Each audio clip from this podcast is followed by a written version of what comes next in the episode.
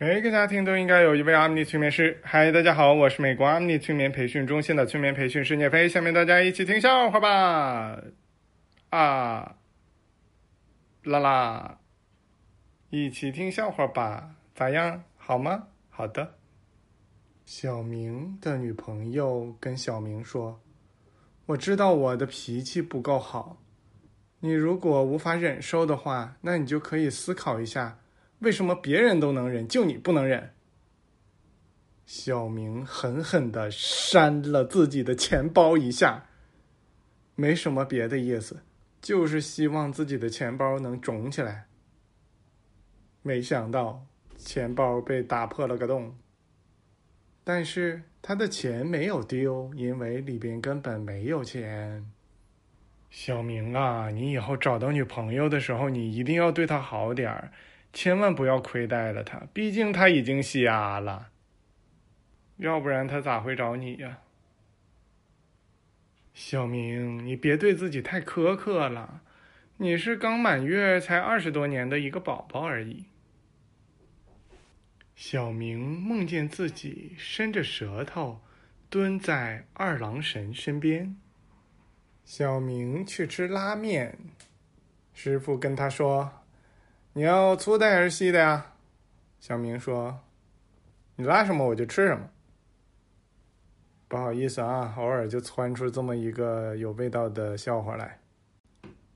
领导带大家一起去唱 KTV，小明一直在旁边呢，不唱歌。领导说：“来，小明唱一首。”小明说：“领导不行不行，我不会唱。”领导说：“你不唱的话，我就给你扣工资。”小明说：“那好吧。”啊，我给大家来一首《青藏高原》。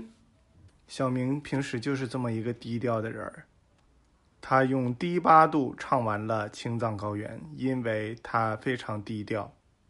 小明参加拍卖会，有一个一千万块钱的青花瓷，他看着很漂亮，当场就拍下来了。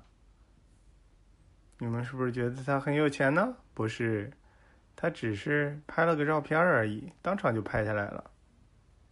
小明两岁的时候吃臭豆腐，他问他妈：“妈妈，这是谁拉的呀？这么好吃？”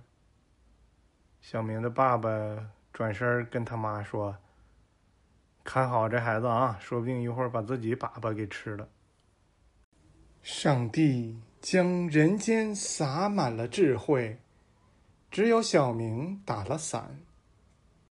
小明相亲的过程中呢，去了一趟厕所。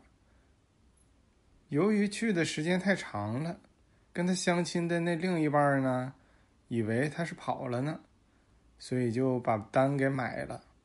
而且这女生刚要走的时候，恰巧碰到自己高中同学了，于是两个人就一起坐下来继续聊，聊聊聊。小明上完厕所回来了。看着这女生咋跟别的男生聊上了呢？就跟这女生说：“嗯，那我是回去等通知吗？”小明问老婆：“下辈子你要做什么？”“我要做一条鱼，可以自由自在的遨游。”“那你呢？”小明说：“那我就做抓鱼的人，把你捞上来，好好养着。”你咋知道哪个鱼是我呀？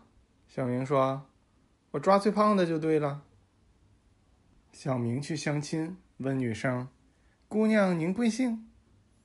姑娘说：“姓八。”小明说：“八毛钱的八呀？”“不是，八斤的八。”小明说：“你八斤和八毛不一回事吗？”没听懂这个笑话，不是我这笑话没意思，而是你们语文小学语文没学好啊。小明最讨厌别人翻旧账了。